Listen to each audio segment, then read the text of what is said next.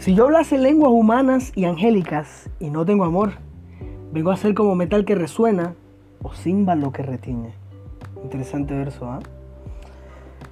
Hay iglesias que no tienen amor.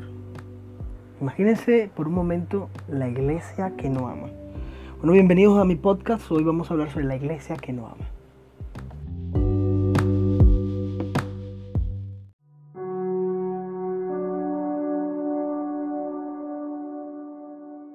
Pues bienvenidos, hoy vamos a hablar acerca de la iglesia que no ama. Y he titulado este primer, esta primera sección eh, como La iglesia que no ama. Ya, y voy a ir colocando títulos eh, distintos durante esta primera serie.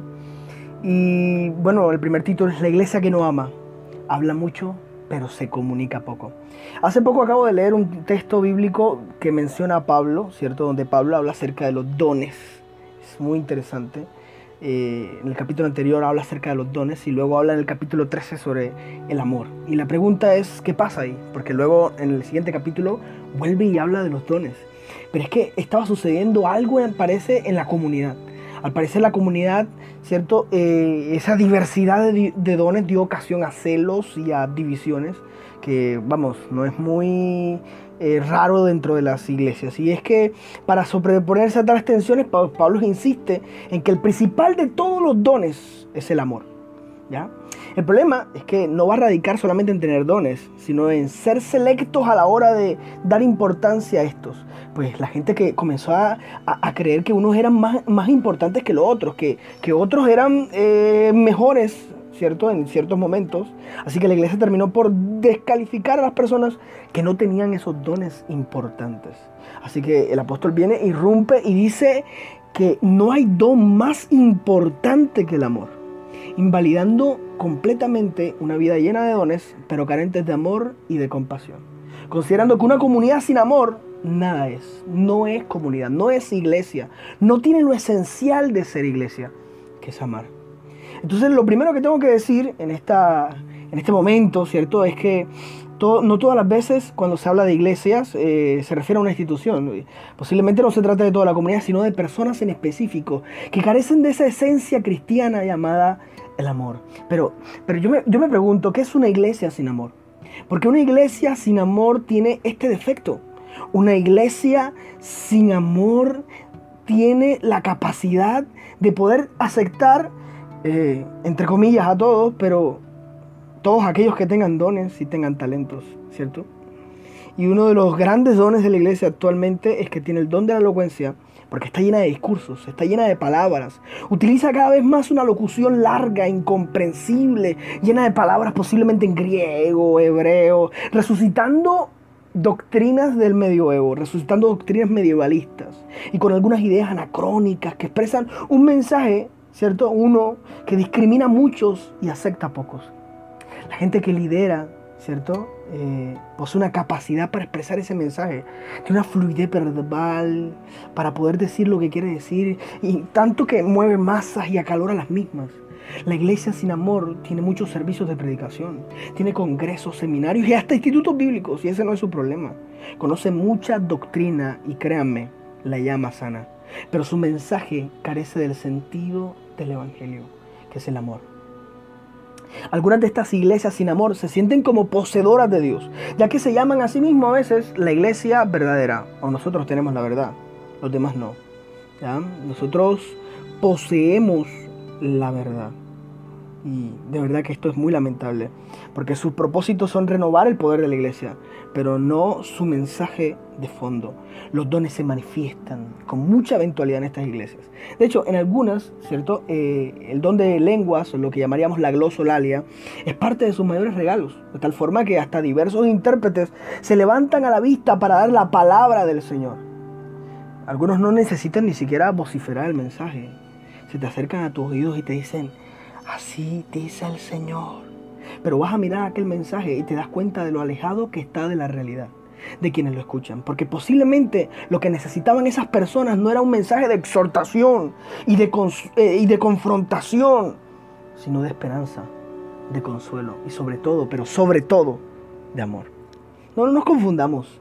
Decirles a personas sus futuros no es darle aliento algunas veces. Algunas veces es llenarlas de ansiedad, temor y posibles miedos al fracaso o decepción si ese Dios que les habló no llegase a cumplir. Y algunos terminan en depresión. Entonces sí, algunos de esos mensajes están llenos de falsas esperanzas o de condenación hacia las personas. Aspectos que son para mí lamentables hoy día. La iglesia de Corinto era una iglesia como hoy, una iglesia carismática, como la de ahora llena de diversos dones, pero carentes de las necesidades reales de las personas que le seguían. No lo niego, yo no puedo negar esto. La gente llega a montones a esta iglesia y se sienten muchas veces cómodas en ellas, porque a muchos nos encanta que nos digan qué hacer, qué quiere Dios de nosotros y cuál va a ser nuestro destino. Una iglesia sin amor siempre tiene una palabra, siempre tiene algo que decir, aún el mayor dolor del otro y otra, tratando de justificar a Dios, diciendo que Dios lo permitió por aquello o Dios lo permitió por esto, cuando en el mismo Jesús se justificó frente a la tumba de su mejor amigo solo lloró desconsoladamente por amor. Estas comunidades se pueden identificar fácilmente porque siempre tienen a alguien profetizando o queriendo hablar en nombre de Dios. Posiblemente las lenguas ni siquiera son angelicales, son bien humanas, porque ante cada palabra lo único que hacen es daño, juzgando, señalando o levantando falso testimonio contra el hermano o contra la hermana. Y todo porque conocen y anteponen bien la doctrina correcta, pero nunca la práctica necesaria que es amar. Es una iglesia que, que, que, cree que, entiende el mensaje de Jesús. De hecho, vive predicándolo, pero en esencia no sabe comunicarse. Y no lo sabe porque cree que siempre debe ser la emisora, nunca la receptora. No sabe amar porque no sabe escuchar. No entiende las realidades de las otras personas porque cree que lo que tiene que decir es más importante que lo que debe escuchar del otro. ¿Y sabe qué es lo peor? Es que estratifica los dones. Cree que unos son más importantes que otros. Se idolatra a quienes usan, según ellos, los mejores dones. Oh, el pastor, oh, el apóstol. ¿Cierto? es esa que tiene carisma, pero le falta carácter. Tiene fondo, pero le falta contenido.